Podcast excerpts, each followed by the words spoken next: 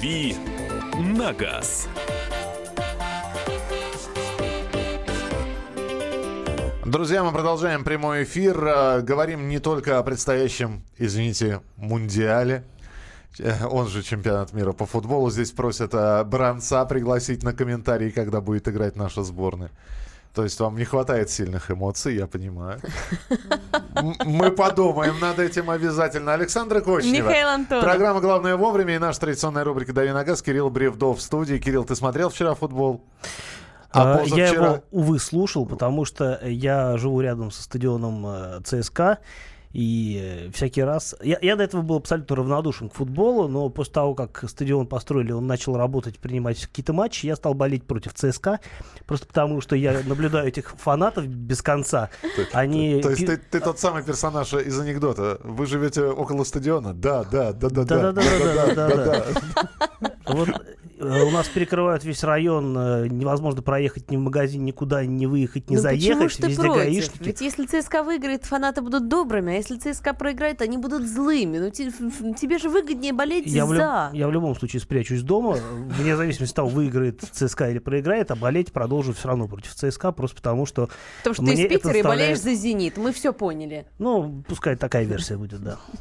Она смягчит общую ситуацию. На, на самом деле просто Кирилл фанат легкой атлетики. Чем легче атлетика, тем лучше, как известно. Молодец. Давайте продолжим а, уже автомобильную тему. Ваши вопросы автомобильные 8967 200 ровно 9702. 8967 200 ровно 9702. И телефон прямого эфира мы тоже включаем 8 800 200 ровно 9702. И уже у нас есть первый звонок. Евгений, здравствуйте. Алло, здравствуйте. Здравствуйте. Постоянно вас слушатель, Евгений. Да. Скажите, пожалуйста, вот сейчас прямо нахожусь в автосервисе, прочитал просто объявление, то, что сейчас чистят как-то двигатель водородом. Это вообще э, хорошая, как бы сказать, сама по себе идея, да. Водородом? Да, сама по себе идея. Это первый вопрос. И второй вопрос. Мне предлагают поставить какое-то водородное оборудование за 35 тысяч. И как бы расход будет меньше там и так далее, там и водичку какую-то подливать. Вот э, просто расскажите, это нормально или это ненормально? Спасибо. Слушайте, ну в таблице Менделеева еще очень много элементов, э, и каждый из них может каким-то образом помочь извлечь деньги из э, населения. Э, я первый раз слышу про то, что нет, есть водородные автомобили, но для, для того, чтобы автомобиль ездил на водороде, э, он должен быть принципиально иначе устроен. Такие машины стоят космических денег, они э, есть, как правило, в, в виде опытных разработок. Э, я знаю, что у Mercedes такие разработки были.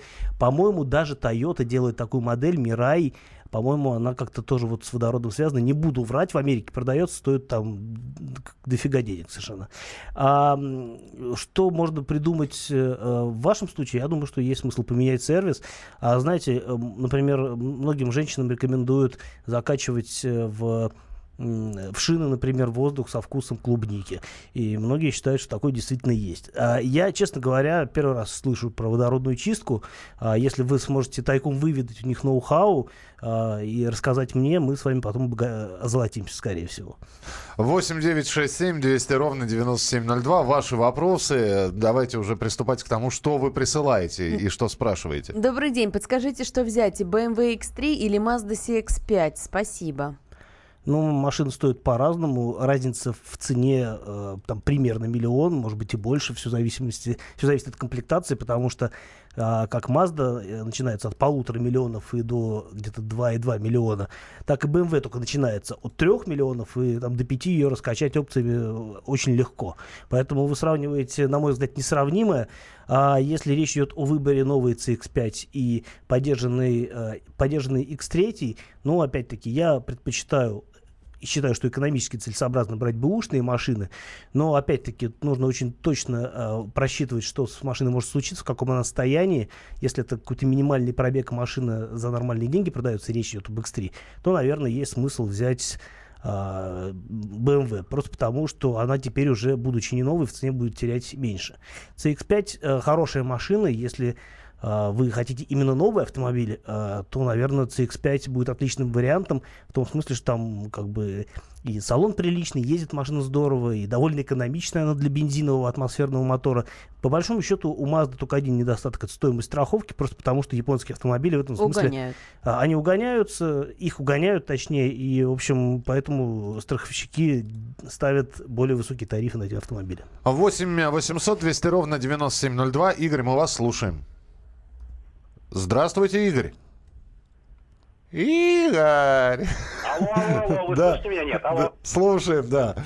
Как только я голос бабушки включил, вы тут же появились. Да, здравствуйте, Игорь. Здравствуйте. Э, Вопрос один. Как вы относитесь э, вот присадки СМТ, вот ИР, вот, ну, вот этой линии? Это что такое вообще? Я такого не слышал никогда. Присадка Ну, к чему? К топливу, к маслу, Нет, э, к водителю, маслу, может? К маслу. К маслу. Двигатель, масло, вот СМТ, ЕР. Антифрикционные присадки. Знаете, я вот глубоко убежден, что присадки, э, они вещь бессмысленная в том смысле, что, в общем, есть изначально какие-то горюче-смазочные материалы, которые рекомендованы производителям, и пытаться улучшить хорошее нет смысла. Поэтому я против присадок, э, вне зависимости от того, что они вам сулят, а может быть там какую-то великолепную экономию топлива, там понижение, не знаю, снижение фрикционных, вот, вот чего-то там фрикционных, снижение трения. а, То есть, э, мне кажется, это все, в общем-то, от нечего делать. По большому счету, ну, наверное, какой-то эффект от них есть, может быть, больше теоретический, чем практический. А, По крайней мере, вы, скорее всего, не почувствуете этого эффекта, даже если действительно присадка каким-то образом работает. А, Вот здесь нам пишут, отзыв напишу после чистки водородом, то есть почистите, да, действительно, нам было бы крайне любопытно узнать, то есть насколько и что изменилось. Вот а, Кирилл сейчас произнес несколько раз слово «вы почувствуете» или не почувствуете это. Вот после того, как вы почистите водородом что-то там, обязательно напишите. И сколько это стоит? Изменилось ли? интересно. Ну, 35 тысяч а, Нет, Нет, 35 тысяч это это установка какого-то. Э, водорода. какого-то оборудования, да. Сколько будет чистка водородом и насколько сильно все изменится, вы нам обязательно а, расскажите, как только все это сделаете. Ну а пока расскажет Кирилл. Шкода Кодиак 1.8, полный привод на ручке. Плюсы и минусы. Александр из Самары нас просит Кодиак рассказать. 1.8 на ручке. Да, полный привод. Э, Нет такого мотора у Шкода Кодиак. Кодиак оснащается либо двухлитровыми моторами, бензиновым и дизельным. Дизель, по-моему, 150 сил, бензиновый 180. А либо моторы 1.4, соответственно, там 150 сил, по-моему, и 125 сил, если самая-самая прибазовая базовая версия на руке. А мотор 1.8 у Кодиака нет. Скажу, что если у вас такая машина есть, вы счастливчик, э, она уникальная, берегите ее, будет очень стоить дорого в свое время, э, через много лет после того, как э, она станет приоритетом. Так, э, слушайте, ну давайте мы со звонками. У нас здесь просто две минутки буквально осталось. Звонки Давай. уже в следующем. А, ну давайте, Александра все-таки мы услышим, наверное. Александр, пожалуйста, мы вас слушаем. Кор- коротенький только вопросик, будьте добры. Добрый день. Да, конечно. Э, Подскажите, пожалуйста, сороковая Toyota Camry, 2 AZFE двигатель. Вот, э, как бы расход масла от замены до замены э, на Ликвимоле где-то был литр 200, на Тойоте где-то в районе литра. Специфика масла или что-то другое? А, Сложно сказать. Есть действительно масла, которые считаются, например, а, как называется, высокоэффективными. э, Они почему-то очень любят угорать. А, Не в том смысле, что смешно, а в том смысле, что грустно, потому что ну, приходится доливать масло. Что касается конкретного масла в, конкретной, э, в конкретном моторе, то тут надо смотреть по множеству показателей. Я никакой конкретики вам сейчас не озвучу, а, просто потому что, ну, опять-таки, нет никаких э, точных данных, да, и сложно понять, как масло, конкретное масло работает в конкретном моторе.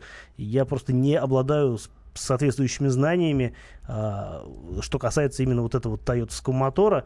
Но, мне кажется, мотор распространенный. И, в общем, он никогда не отличается а, высоким расходом масла. Что происходит в вашем случае, мне сложно сказать.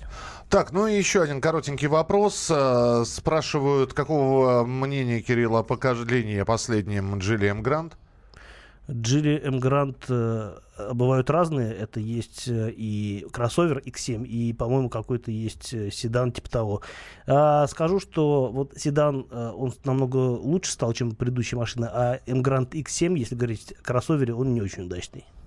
Продолжим через несколько минут. 8 9 6 7 200 ровно 9702. Ваши сообщения. Но начнем с телефонных звонков. 8 800 200 ровно 9702. Продолжение следует. «Дави на газ». Каждый вторник с 10 утра по московскому времени в программе «Главное вовремя» садово-огородные советы в прямом эфире. Про все, что э, зеленое, скажем так. Хочу, чтобы радиослушатели задавали свои вопросы. Большой эксперт. Самая удачная находка для всех работников мотыги и лопаты. Тетя Таня Кудряшова. И дети меня зовут мать всего зеленого. Вот такая петрушка на радио «Комсомольская правда». Слушайте и звоните по вторникам с 10 утра по московскому времени.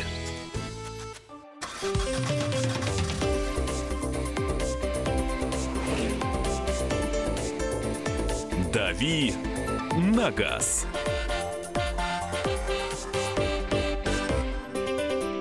Рубрика «Дави на газ», Кирилл Бревно, наш автообозреватель, Александр Кочнева И здесь. Михаил Антонов А рядом со 8 мной. 800 200 ровно 9702, телефон прямого эфира 8 800 200 ровно 9702. Начнем, как и обещали, с телефонных звонков. Игорь, Игорь мы вас слушаем. Здравствуйте. Э, Доброе утро. Хотел Доброе. бы поделиться впечатлениями от Honda CR-V. Как раз модельный ряд, когда был 10, 11, 12, вот тот год. Да, считаю, что это один из самых удачных Honda CR-V. Было несколько машин, пробег был по 80, кило- 80 тысяч у каждой, ну, то есть одна 4 года, четыре- другая 4 года. И самое интересное, одинаковые болячки у обеих машин вылезли на одинаковом километраже.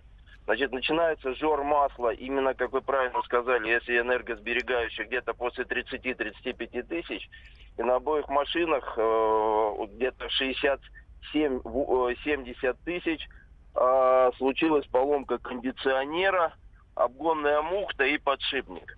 В общем, вот такие вот замечания, хотя считается машина очень надежной, и, в принципе, я машинами был доволен. Скажите, а вы меняли масло э, после того, как начинался жор, на какое-нибудь другое масло? Или продолжали Да, эксплуатировать это с тем же самым? Но, но я не хотел говорить, какое масло. Жор масла начинался, когда э, начинаешь применять, я просто привык к этому маслу на других всех машинах, когда начинаешь кастрол применять, начинался жор масла. Но у меня вот на одной из машин такая же проблема была с маслом Total Quartz, например. И после того, как поменяли масло, в общем, стало лучше. Ну, я с вами соглашусь как раз. Скорее всего, да. Скорее всего, да. Но вот, э, так скажем, у них было же свое масло, хондовское, которое в то время делалось, э, если знаете, есть такая фирма Petroleum, канадское масло, оно шло для Хонды, и оно шло, по-моему, для GM в, в то время. И это масло достать было достаточно сложно, и когда гарантия там заканчивалась, это все, я переходил на кастрол, и на кастроле начинался жор масла. Мгм. Скажите, а кроме масложора и проблем с кондиционером, э, какие-то были еще проблемы? Машина вообще, машина великолепная. Я потом смотрел машину, когда делали уже э, первый рестайлинг, вот той модели. И я отказался, потому что машина оказалась, а, внутри пластиковой еще больше, да. Мгм. Второе, задние сиденья перестали складываться вот именно так, как они складывались на тех машинах. Бутербродом таким, да, вертикально вставали? Да, да, да, Мгм. да. У тех э, при машинах с более мощным мотором, а на той серии ставился более мощный, если автомат стоял, так было 150 ручкой, а на автомате, по-моему, 168, если не ошибаюсь. Мгм. Так вот, э, первый рестайлинг, когда пришел, там они уже пришли чисто американки, и э, ручной тормоз перевели на ногу. И вот это вот мне не очень понравилось. И А, а у вас взял- английская машина, да? Да. Я правильно понимаю? Что? У вас английская машина? Да, была английская машина, были обе машины Англи. Первая была на ручке 150 лошадей, вторая была автомат 168. Конечно, на автомате примерно на э, 0,8 литра э, ела топлива больше, вот. Но в то же время на самом деле чувствовалось, что она чуть помощнее, хотя разница была не очень большая, 150, 160. Ну, мы 168. поняли, да. Да, спасибо спасибо. большое. Спасибо большое. Ну, здесь даже комментировать нечего. Это вот так- Очень- такой Почаще бы такие слушатели нам звонили. отзыв такой о эксплуатации автомобиля. Есть 1 миллион рублей, хочется купить пикап. На какой марке лучше остановиться? Но новый пикап вы за деньги не купите, а если выбирать из бэушных, то а, я думаю, что по надежности нет ничего а, более прочного, чем Toyota Hilux, но, скорее всего, за миллион это будет какая-то уже, наверное, изрядно уставшая машина. А так, ну, в принципе, можно посмотреть и Mitsubishi, Mitsubishi L200, и, а, может быть, в те времена еще выпускались, ну, то есть, если речь о не новых машинах, то это может быть и Ford Ranger, и Mazda а, BT-50. Все это машины примерно одинаковые конструктивно, равные, дизельные и, в общем, относительно беспроблемные. Людмила спрашивает, Mazda тройка, 35 тысяч пробега, 2008 год. На холостом ходу начинает вибрировать до судорог. Э, это от нетерпеливости. Машина хочет больше ездить, а вы ей не даете. 35 тысяч за 10 лет, 3,5 тысячи в год, это очень мало для машины. Машины любят ездить. А, позвольте ей это делать. А, вопрос следующий. Э, потекла рулевая рейка. Как вы относитесь к герметикам, конкретно к герметику ГУРа? Я, честно говоря, никогда не сталкивался с проблемой ремонта рулевой рейки при помощи герметика.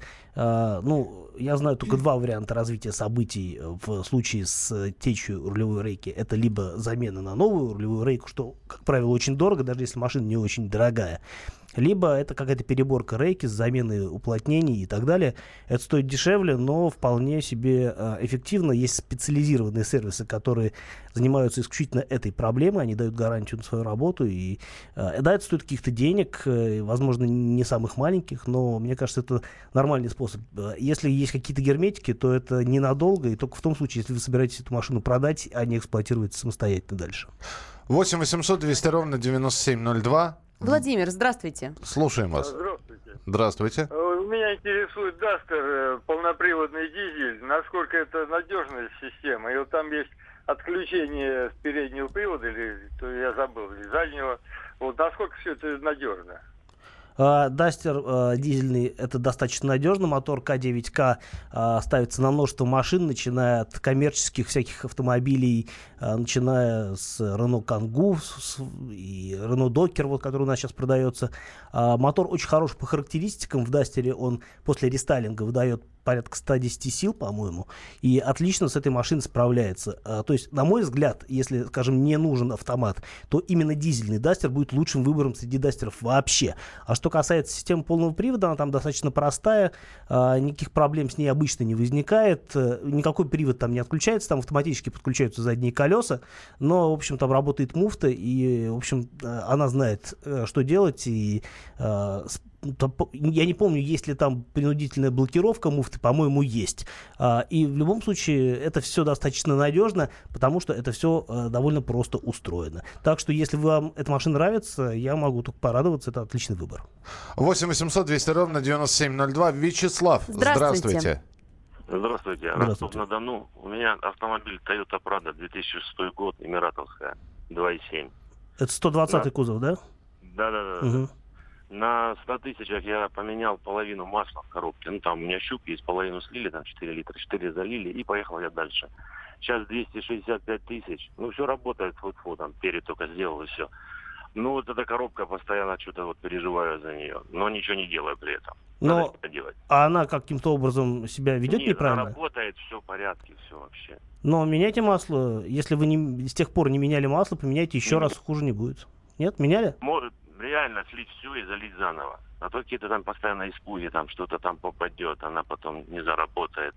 Слушайте, э, чтобы убить Toyota Prado, нужно обладать какими-то сверхспособностями. Вы вряд ли ими обладаете, поскольку уже наездили довольно много, а машина себя хорошо ведет. Поэтому я бы лишний раз не переживал. В любом случае 260 тысяч для коробки это уже э, серьезный возраст, э, и если она себя хорошо чувствует, я думаю, что нет никаких предпосылок для того, чтобы что-то менять в вашем стиле эксплуатации. Э, меняйте масло просто раз в 60 тысяч, и будет вам счастье. Убить Toyota Prado очень сложно. Доброе утро. Что скажете про новый Volvo CX-40? Спрашивает Владислав. XC40 наверное. Возможно, да. но Владислав написал по-другому. Я пока не ездил на этой машине, она вот только недавно в Россию пришла. А говорят, очень классная машина. Это такой компактный кроссовер размером приблизительно, ну, а, с мини Countryman а, с BMW X1. Вот э, такого формата. Машина небольшая, но, я так понимаю, довольно талантливая. А, там есть э, с моторами у нее все хорошо, и, по полный привод есть. И салон должен быть отделан очень качественно, просто потому что Volvo в этом смысле очень держат марку. Все Volvo последних э, лет выпуска, они все по салону прям восторг, как все сделано. А, что касается конкретной машины, ну, машина свежая, по надежности говорить еще рано, они только появились. А в целом, я думаю, что это очень хорошее предложение в рамках вот этого класса компактных премиальных кроссоверов. Я думаю, что если цена будет не запредельная, то эта машина будет пользоваться успехом. А с каким двигателем брать Forester? Цепным или ременным ГРМ? ГРМом? Ну, э, ременной, э, цепной ГРМ всегда лучше, просто потому что э, цепь, она более крепкая и надежная, чем ГРМ, э, чем ремень ГРМ. Но, опять-таки, надо смотреть по конкретным моторам. У Subaru там есть разные болячки у разных моторов, и нужно просто смотреть, какой мотор будет лучше. Продолжим через несколько минут. Уже к автомобильным новостям будем переходить и обсуждать их вместе с вами в рубрике «Дави на газ». Оставайтесь с нами, продолжим через несколько минут. «Дави на газ». Слушайте в нашем эфире совместный проект «Радио Комсомольская правда» и телеканала «Спас». Деятели культуры и искусства, ученые и политики в откровенном разговоре с Владимиром Легойдой. О вере, жизни и любви беседуем по пятницам с 6 вечера по московскому времени.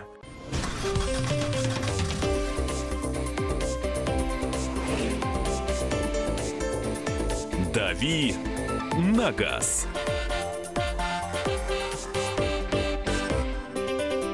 Друзья, рубрика «Давид на газ». А, уже автомобильные новости, которые мы будем обсуждать вместе с вами. Их довольно большое количество. В общем, сейчас пробежимся по тем новостям, которые поступили на автомобильную тематику. Кирилл Бревдо, Александр Кочнев. И Михаил Антонов.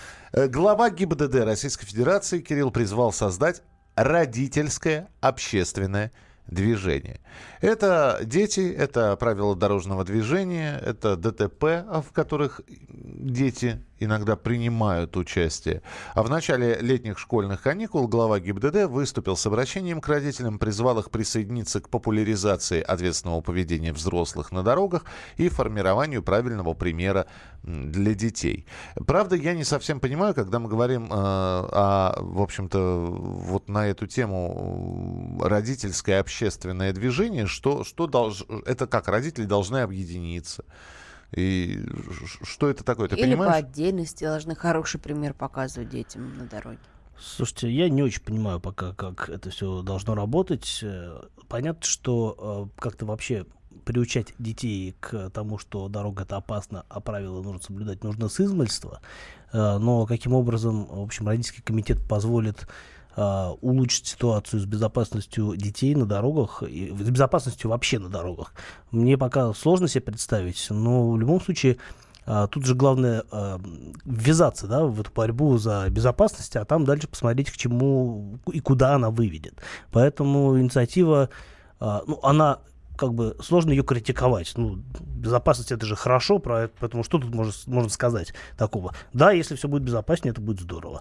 А каким образом, ну, вот, как это дело все можно увязать с родителями, я не очень себе представляю. Наверное, Вы... больше толку будет, если штрафы за детские кресла, точнее, за их отсутствие будут повыше. Это Они во... и так есть. Это во-первых. Но я предлагаю а, сейчас вот на какую тему поговорить. Слушайте, сейчас, когда мы говорим о знании или незнании детьми правил дорожного движения, естественно, мы опираемся на собственный опыт. У нас были какие-то уроки в школах на эту тему? Нет, не было. Я не припомню. Тоже. Но нам, э, ну как-то в, в крови это осталось, там, переходя улицу, посмотри сначала налево, сначала направо. И с какой стороны обходить автобус, троллейбус? Обязательно. Вот то ли было очень много методических материалов, мультфильмов, а, плакатов а, и призывов каких-то а, по, советскому телевидению или постсоветскому телевидению. Либо на, нам так хорошо говорили и доносили до нас эту информацию, а уж не знаю кто, родители или, или в школе, хотя я не могу в школе вспомнить какой-то специализированный урок по правилам дорожного движения, но мы откуда-то это знаем. Опять же, сейчас, когда возникают вопросы, ведь хотели буквально, если я не ошибаюсь, это, это история полугодовой давности, э, ввести в курс ОБЖ которые есть, несколько уроков, посвященных правилам Так в дорожного... курсе ОБЖ это и так есть. Дополнительно. Еще дополнительно ввести уроки, посвященные правилам дорожного движения. И, конечно, возникает вопрос, кто должен обучать этому детей? Родители своим собственным примером, либо эта школа, этим школа должна заниматься. Потому что что в итоге мы видим? Э, Далеко ходить не буду, рассказываю московский пример. Мама с ребенком стоят, э, ждут, и э, когда загорится зеленый свет.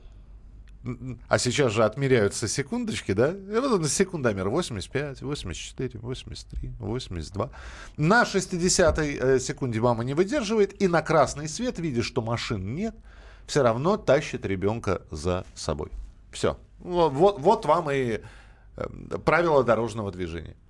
Вот кто этим должен заниматься? Вот откуда мы это знаем, и кто у нас сейчас в современном мире должен заниматься это? Это родители или школа? 8 9 6 7 200 ровно 9702. Вы можете прислать свое сообщение. Мне кажется, что ну, в интересах родителей сохранить жизнь своему ребенку. Поэтому я помню, что мне точно родители рассказывали, что посмотреть направо, посмотреть налево. Там не так много правил, на самом деле, вот с точки зрения ребенка, да, которые нужно запомнить. Потому что ну, там правила обхо... э, огибания транспорта, да, еще как-то там э, нужно было сообразить, почему именно спереди, почему сзади. А почему направо-налево посмотреть, как бы и так очевидно. Откуда машина едет, туда и смотришь. А, там, ну, действительно, правил так было много, чтобы их не запомнить.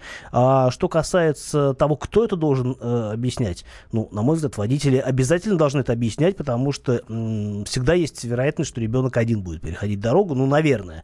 И если ребенок э, науськанный и знает, куда смотреть и на что обращать внимание, э, то у него больше шансов выжить, это правильно. А мне кажется, это какая-то обоюдная работа. И в школе это требует, и родители это должны контролировать. У нас же повесили на детей вот эти светоотражающие элементы, правильно? И теперь у каждого на рюкзаке красуется э, там или какой-то брелочек светоотражающий, или на одежде, да, нашивки вот эти. В продолжение, вот есть. Это же э, обязательно. В теперь. продолжении предыдущего часа могу сказать, что сейчас дети все ходят, уткнувшись в телефон, а телефон светится, и вот этот светящийся телефон А можно еще капюшон, увидеть издалека. а еще капюшончик, наушники и темные очки э, дополняют весь Ну, вот я этот просто вот к тому, антураж. что в, в школе это контролируют, да, родители это пришивают на куртки, и рюкзаки и так далее. И эта обоюдная работа как-то вроде более-менее повышается. Ну вот нам пишут, зря вы так в советское время в начальных школах каждый раз после 1 сентября классный руководитель рассказывал. И сейчас то же самое, по крайней мере, у моих детей. Ну, вполне возможно. И мы же сразу оговорились, что вот у меня в памяти и у Кирилла это не осталось. 8 800 200 ровно 9702. Игорь, здравствуйте.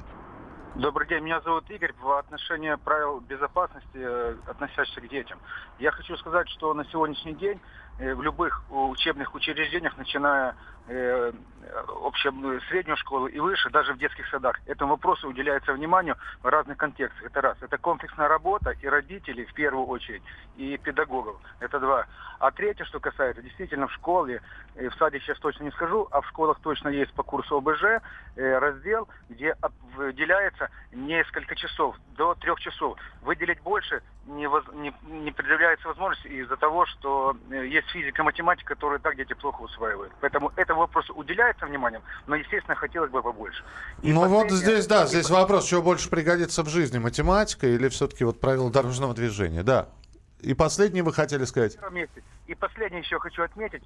Дело в том, что когда случается случай неприятный, связанный с ДТП, особенно с гибелью детей, вот, это наглядный пример для детей. И когда, ну, это у любого человека в жизни, наверное, происходит. Когда случается такое горе, естественно, идет задумчивость, э, дети прислушиваются, дети все выполняют. Но, опять же, проходит период времени, когда это все забывается. И приходится опять что-то напоминать. Спасибо, спасибо большое. 8 9 а я 6 хочу 7 сказать- 200 ровно 9702. А Я хочу сказать, что физика в плане э, правил дорожного движения чрезвычайно важна, потому что человек должен понимать, что машину э, за один метр не остановить. Машина весит много, тормозной путь у нее в любом случае присутствует. Поэтому надо понимать, что если вы, а пешеход считает себя правым, наступая на зебру, он должен понимать, что даже если машина э, находится далеко, не факт, что она успеет затормозить Да-да. к моменту сближения с В пешеходом. общем, на уроках физики И- надо да, вводить этот глава курс. инерции, она... э, Она Никто не отменял. Да. Никто... не- А, Итак, продолжим а, тему. 8967 200 ровно 9702. Еще несколько... Да, пожалуйста. Да, Саш. хотел сообщение из Вайбера зачитать. Во-первых, было меньше машин, говорят нам про советские времена, а во-вторых, сейчас родители переходят дорогу в неположенном месте, как бараны. Пишите свои сообщения. Есть еще несколько автомобильных тем, к которым мы сейчас перейдем. Меняем тему. Водители грузовиков предлагают штрафовать за парковку в жилых зонах. Соответствующий законопроект Минтранс внес в правительство. Это касается всех городов и всей территории Российской Федерации. У тебя во дворе грузовички стоят? Э, Фургоны стоят. Фургоны. Один или два фургона периодически Ну, появляются. Хорошо, не фуры. Фуры нет. Фура не влезет в мой двор. Вот, а у меня во дворе, э, ну, так как шлагбаум не стоит ничего, а раньше, да, что только не, не было припарковано. От «Газели» до, самослава, до самосвалов. Пару раз КАМАЗы видел.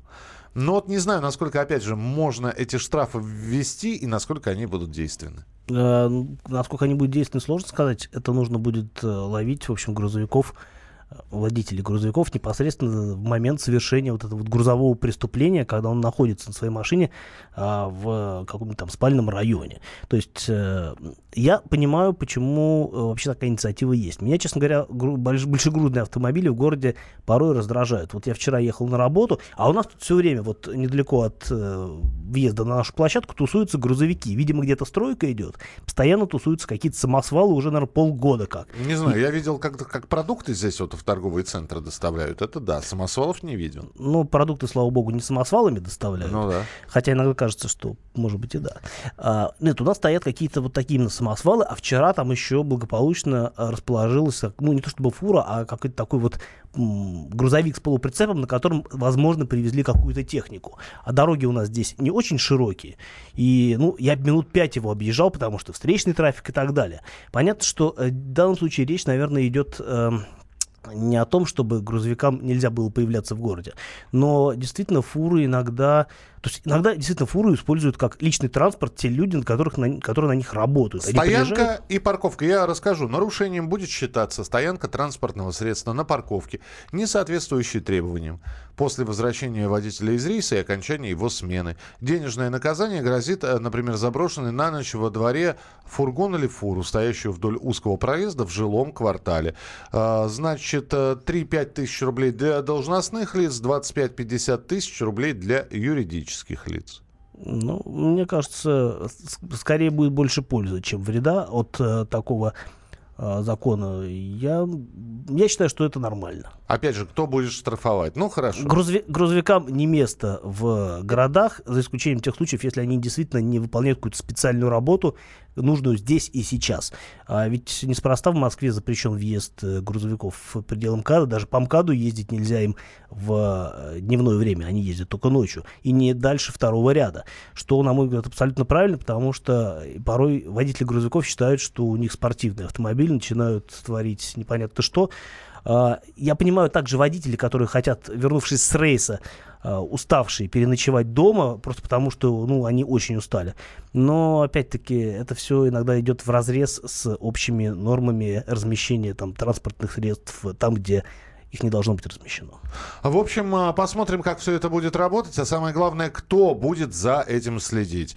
А, Кто будет во дворы заходить и и дождаться, пока водитель грузовичка Проснется. проснется, выйдет, чтобы его можно было оштрафовать. Мы продолжим через несколько минут. Оставайтесь с нами на радио «Комсомольская правда». «Дави на газ». Главное аналитическое шоу страны. Михаил Владимирович Юрьев, Михаил Владимирович Леонтьев, Илья Савельев. Это главтема. Они знают, как надо. Мы несем свою миссию выработать мысль о том, как должно быть. Программа «Главтема» на радио «Комсомольская правда». Слушайте в прямом эфире каждый четверг с 20.00 по московскому времени.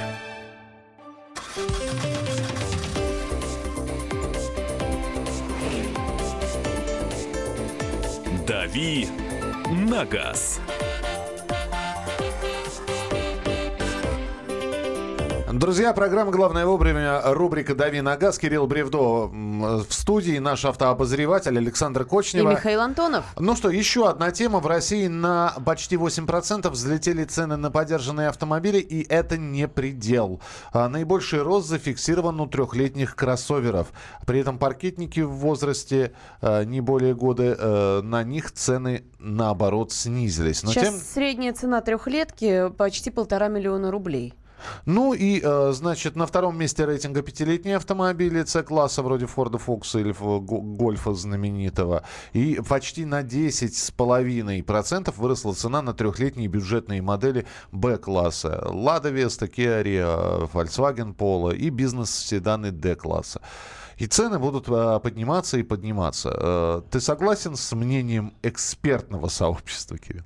Но всегда цены на вторичном рынке зависят от цен на первичном рынке. И чем а, больше дорожают новые машины, тем, соответственно, быстрее пытаются за ними угнаться поддержанные автомобили. А кроме того, действительно, рынок поддержанных машин сейчас более живой, чем, э, подерж... чем рынок новых машин, даже несмотря на то, что новые машины в последний там, год-два стали продаваться лучше, чем это было там, в 2014-2015 году. 16 а, в любом случае, рынок сейчас э, именно э, автомобильного секонд-хенда, он э, вполне живой в силу того, что очень дорого покупать новые машины. И люди действительно, может быть, хотели бы купить новую машину, но не могут себе позволить, потому что для того, чтобы купить но, что-то, что-то старое, новое, нужно продать что-то старое. А старое продать дорого все равно не получится, даже несмотря на то, что вот цены поднимаются. А, собственно говоря, тот рост цен на поддержанные автомобили, это как раз объясняется, э, на мой взгляд, тем, что стало больше э, люди стали просто больше обращать внимание на именно машины с пробегом в силу того, что новые очень дорого стоят. И поэтому берут трехлетки, потому что они почти как новые? Берут трехлетки, берут пятилетки. А почему, а почему продают-то их? Ну, потому что... Все надоело? Так быстро? Потому что тоже пересаживаются на что-то более свежее. Может быть, э, переходят из класса в класс. Там у человека был э, Солярис, он заработал денег, э, продал Солярис, купил, не знаю, ну, наверное, не фокус, ну, может быть, Элантру купил, например.